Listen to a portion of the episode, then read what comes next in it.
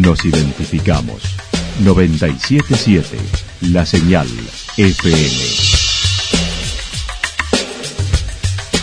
Valle de Calamuchita, Córdoba, Argentina.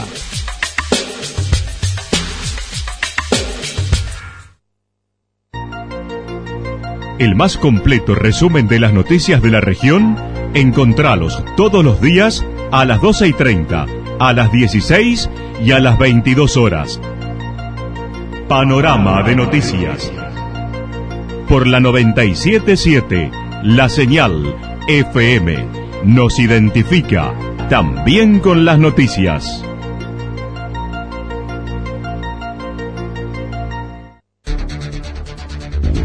Municipalidad de Villa del Lique. Una forma de vivir. Gestión Ricardo Zurdo Escole.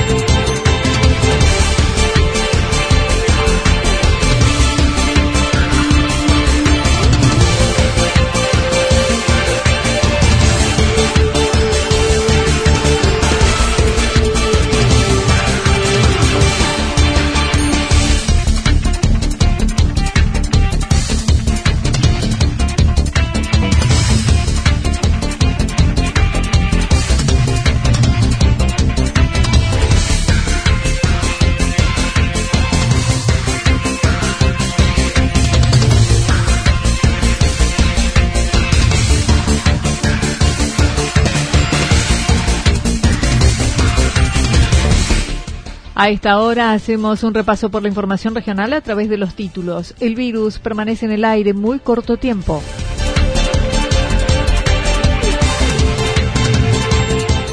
Estamos pensando en llegar al día después, dijo Miretti desde AJAP.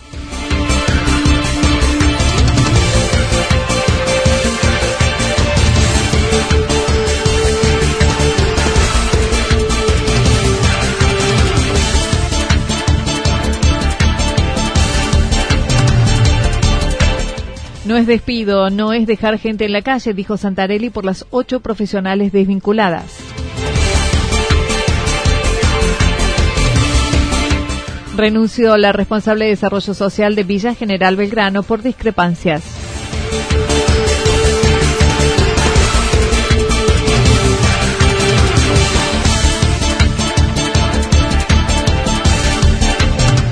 El Consejo Deliberante de Villa Yacanto invitó a comerciantes a su sesión.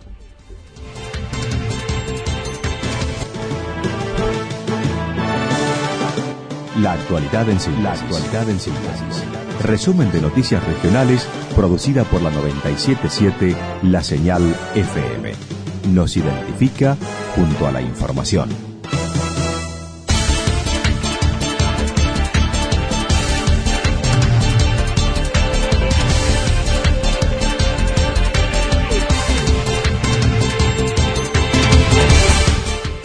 El virus permanece en el aire muy corto tiempo. La pandemia que azota al mundo sigue exigiendo las mismas medidas higiénicas como fue desde el inicio. Esto es lavarse correctamente las manos, mantener una distancia de dos metros respecto de otras personas. No obstante, existen afirmaciones en torno a la subsistencia del virus, no solo en superficie, sino a través del aire. El presidente de la Sociedad de Infectología de Córdoba y director científico de la clínica Fundación Huésped, manifestó la, enfermedad puede propagarse de persona a persona a través de pequeñas gotas de la nariz o de la boca que se expulsan cuando la persona con COVID-19 tose o exhala. Estas gotas caen sobre objetos y superficies. Luego otras personas tocan estos objetos o superficies, se tocan los ojos, nariz o boca y se contagian. También puede propagarse por el aire, pero permanece muy poco tiempo.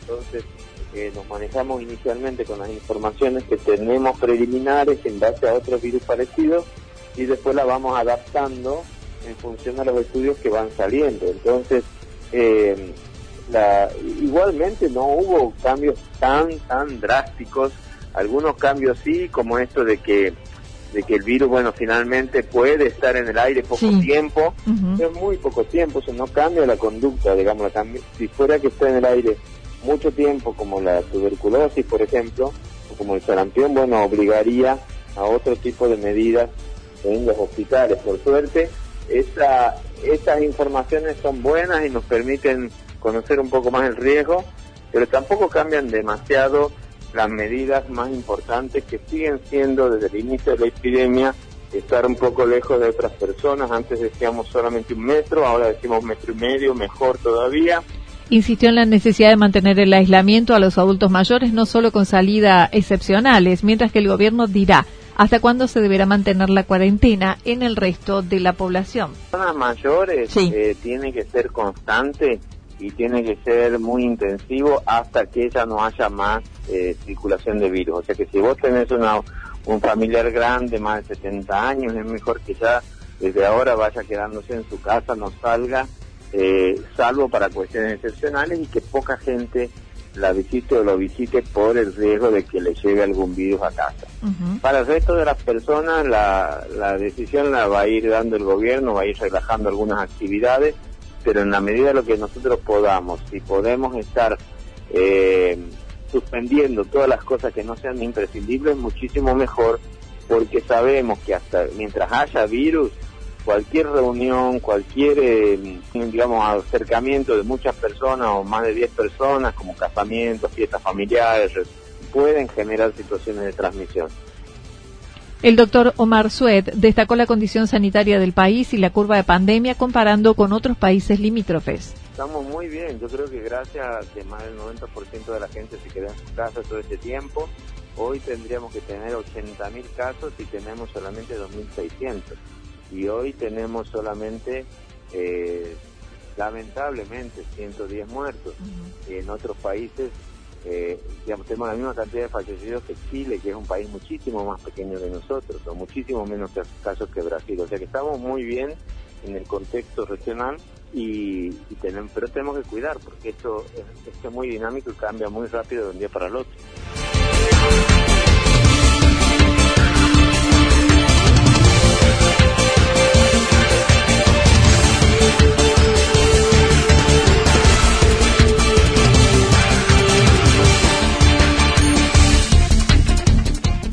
Estamos pensando en llegar al día después, dijo Miretti desde AJAP. El sector turístico sigue con preocupación la reactivación de la actividad, destacando será uno de los últimos sectores económicos en reactivarse, tal como lo señaló la tesorera de la Asociación Hotelera y Gastronómica de Calamuchita, AJAP, mencionando, estamos pensando en llegar al día después.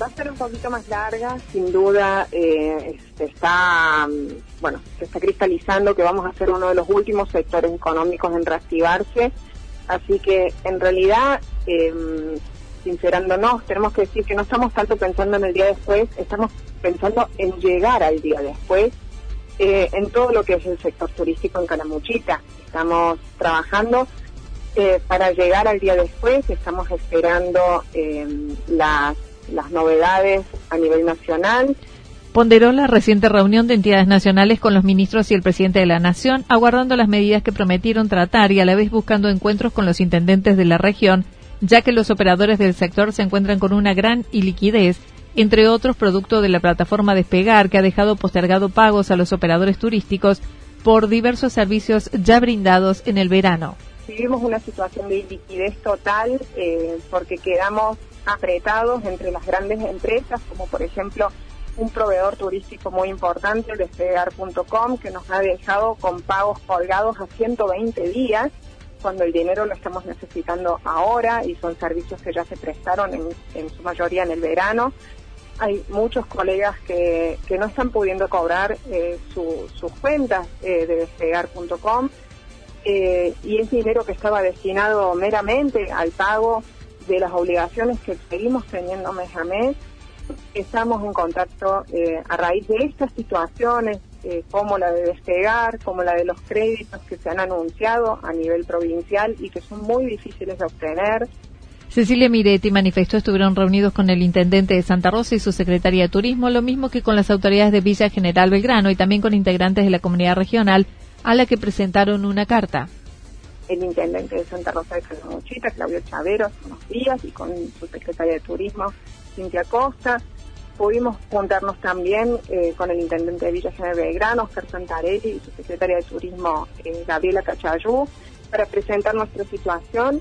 Y mm, la verdad que fueron reuniones muy positivas en las que nos sentimos acompañados, más allá de que las municipalidades quizás no tengan la solución, pero sí al prestarnos su acompañamiento eh, nos están dando la posibilidad de hacer más presión en los sectores que corresponden. Eh, desde Cumbrecita, Daniel López eh, nos está acompañando en lo que es la comunidad regional. Hemos presentado notas también ahí. Se mostró coincidente con la propuesta de declarar la emergencia turística el 31 de diciembre, ya que estimó no se podrá reactivar antes, ya que pasarán varios meses hasta que vuelva el turismo. Hacemos, ponemos la, idea de que abrimos en, julio, en agosto. ¿Cuánta gente va a venir?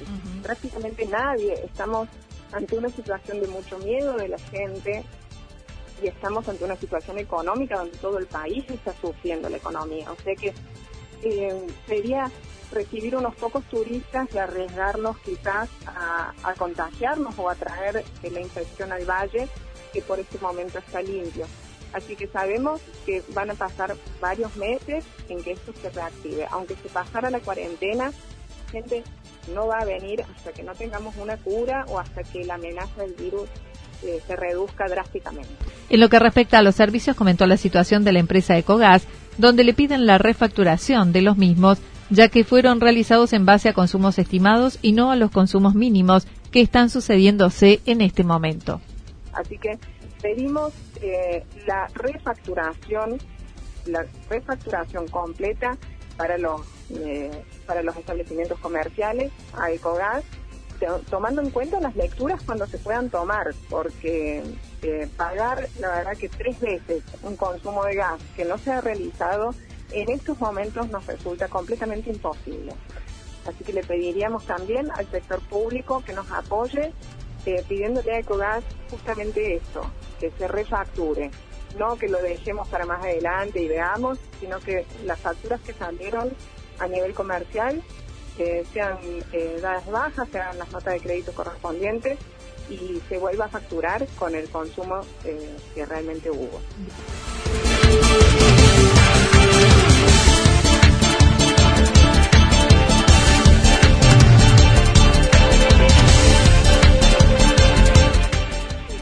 No es despido, no es dejar gente en la calle, dijo Santarelli por las ocho profesionales desvinculadas. El intendente de Villa General Belgrano desvinculó a ocho profesionales del área de desarrollo social que habían sido contratadas durante su gestión. En los argumentos manifestó Oscar Santarelli fueron incorporadas para trabajar en su profesión y brindaban los servicios como monotributistas. Estamos hablando de 30, 40, 45 días a lo sumo. que fueron contratados sus servicios profesionales por este gobierno. ¿Dónde? Hay tres abogadas. De esas tres abogadas, dos son de Santa Rosa de Calamuchita y una tercera de la ciudad de Almafuerte. Esas tres abogadas fueron contratadas sus servicios profesionales a los fines de prestar servicios en el área de desarrollo social. Luego, hay cuatro licenciadas en trabajo social, de esta misma manera, en donde una de ellas es de los Reartes adujo desconocer a las profesionales que habían sido incorporadas dentro del área de gobierno al que pertenecía antes de la designación del área del doctor Isaac como secretaría y las que se desempeñaban no realizaban trabajo de campo. El trabajo es de campo, no es un trabajo de una oficina o desde la casa a 100 kilómetros o a 50 kilómetros de la municipalidad. Es caminando a los barrios, yendo a la casa, viendo la situación de la familia. Y esto es lo que hicimos. ¿Cómo queda la situación hoy? Dejando de contratar esos servicios profesionales como los veníamos contratando, asimismo hoy quedan cinco psicólogas, dos licenciadas en trabajo social y dos administrativas para el área social, desde el punto de vista de únicamente desarrollo social. Detalló el área quedó equipada con otros siete profesionales y dos administrativas que se encontraban trabajando. Santarelli manifestó no es despido, no es dejar gente en la calle. Se lo muestra ahora como una cuestión que uno deja gente en la calle. No estamos dejando gente en la calle a nadie. en última instancia es muy probable que esta gente haya estado en la calle y buscaron y buscaron la protección del Estado papá para ver si consigo y hago unos honorarios al final del mes. Lo digo así porque en definitiva es así. Yo no le conozco tres abogadas para el área de salud social. No las conozco, no sé ni el apellido, no las conozco. Solamente quiero que nuestros vecinos tengan la tranquilidad que así es como nosotros pretendemos mover y cuidar los recursos que vienen de los impuestos de cada uno de ellos.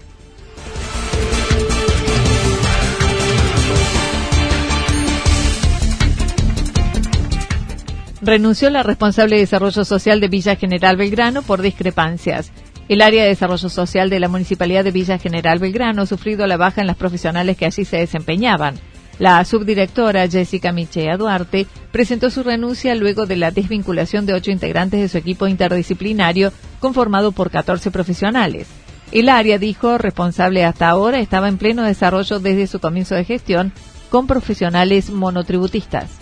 Eh, porque esto nace como un proyecto de un área nueva en enero, por eso justamente la mayoría de las contrataciones son recientes eh, y digo contrataciones y, que sí es real, es que es monotributo, pero eso no es una cuestión que elige el empleado, nunca, muy por el contrario. Eh, creería yo que la mayoría de los monotributistas que ingresan a trabajar en un espacio nuevo, obviamente acepta esa condición en función de que no les brindaba la opción de pertenecer a una planta, aunque no sea planta permanente, eh, temporal. Sí, sí. Eso no es una elección nuestra. No, sé si el intendente conocía a todas las, las personas que trabajaban en el área, sí conocía a más de una, y también me parece que en esto no es responsabilidad de las trabajadoras y el, generalmente cuando uno entra a trabajar a un lugar no va y se presenta con en un municipio generalmente bueno la gobernación no es el entidad el que va y conoce a la autoridad máxima su subdirección ahora pasó a depender de la Secretaría de Salud recientemente creado y el doctor Isaac avaló las incorporaciones, según manifestó Michea, reconociendo no todas eran del pueblo. Estaba dentro del área de gobierno, era subsecretario de salud y en todas las en todas las conversaciones de la conformación del área él estuvo presente y las avaló. Eh, por lo cual también no, o sea, escuchar hoy no es una nueva persona que llegó al municipio, entonces no conocía el personal, no conocía el proyecto, no, no, él es, o sea, yo fui la persona nueva que se incorporó y mis conversaciones fueron con ellos. Y de hecho conocí al intendente personalmente cuando cuando hubo el primer caso de dengue, estuvimos presentes en el operativo. Pero bueno, más allá de esto, digo, las áreas puntuales trabajaban, los, los profesionales fueron contratados para trabajar como especialistas, porque además del perfil y que por eso también Dijo hubo varias acciones con las que no estuvo de acuerdo, como la no realización de actividades en el Día de la Mujer, el establecimiento del punto mujer del gobierno provincial que firmó el intendente y por la que no pudo obtener información para poder actuar.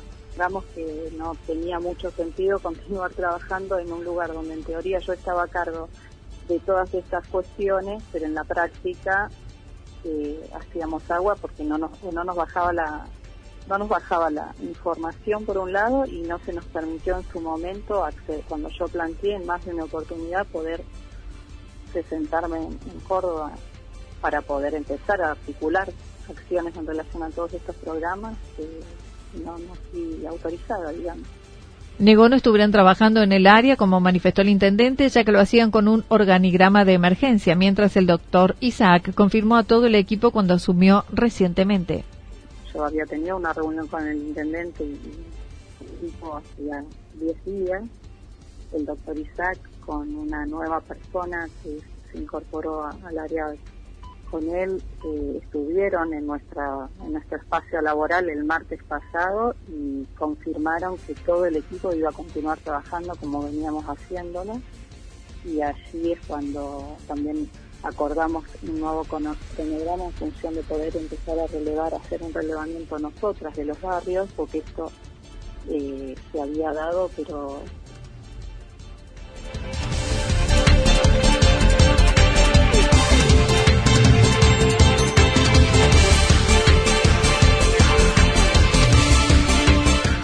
El Consejo Deliberante de Yacanto invitó a comerciantes a la sesión. Ayer sesionó el Consejo Deliberante de Yacanto, donde se invitó a participar a comerciantes del lugar, destacando fue una buena iniciativa, ya que analizaron las nuevas medidas, la incorporación de barbijo y medidas higiénicas, a la vez de plantear los horarios de apertura y cierre que no estaría beneficiando a los delivery. Alejandra Torres, como representante del comercio, participó de la misma y señaló. Nos convocaron a todos los comercios eh, a la sesión, la verdad que estuvo bueno por el sentido de eh, de invitarnos a llevar una propuesta. Eh, se habló del tema de precios cuidados, eh, de implementar el barbijo y de em, las bandas horarias de los negocios. Y bueno, obviamente que surgieron varias inquietudes porque hay gente que tiene roticerías, que tienen sus cafeterías y venden comidas, entonces eh, a ellos por ahí se les complica porque nosotros por decreto acá en Sacanto estamos atendiendo de 9 a 13 y de 16 a 19 horas. Entonces, bueno, como que la gente que eh, tiene la provisión de, de comidas, como que a ellos eh, se les modifica. Estuvieron representantes de varios rubros que hicieron sus aportes y pedidos de excepciones, según mencionó. Eh, de todos los comerciantes que estuvimos, que fueron varios rubros, como por ejemplo eh, nuestra veterinaria, gente de ferreterías, corralones. Eh, entonces como que estuvo bueno porque hubo varios rubros, en donde bueno, todos tienen, digamos, su, sus problemáticas. Entonces, bueno, ¿qué ¿a qué se llevó? Cada uno manifestó su inquietud y en base a eso el Consejo iba a trabajar a ver qué, qué medidas iban a tomar al respecto. El Consejo Deliberante se comprometió a seguir trabajando en el tema.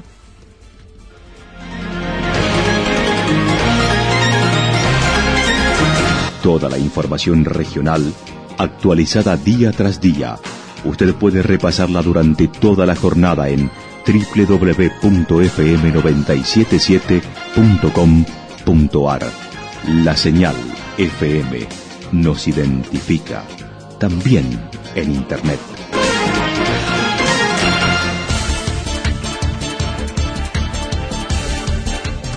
El pronóstico para lo que resta de la jornada indica soleado, temperaturas máximas entre 24 y 26 grados para la región. El viento estará soplando al sector norte entre 23 y 31 kilómetros en la hora. Para el fin de semana, despejado, temperaturas máximas tanto el sábado como el domingo entre 26 y 28 grados, las mínimas entre 8 y 10 grados, viento del sector norte entre 13 y 22 kilómetros en la hora. Datos proporcionados por el Servicio Meteorológico Nacional. Municipalidad de Villa del Lique. Una forma de vivir. Gestión Ricardo Zurdo Escole. Lo que sucedió en cada punto del valle. Resumimos la jornada a través del informativo regional en la 977. 977, la señal FM.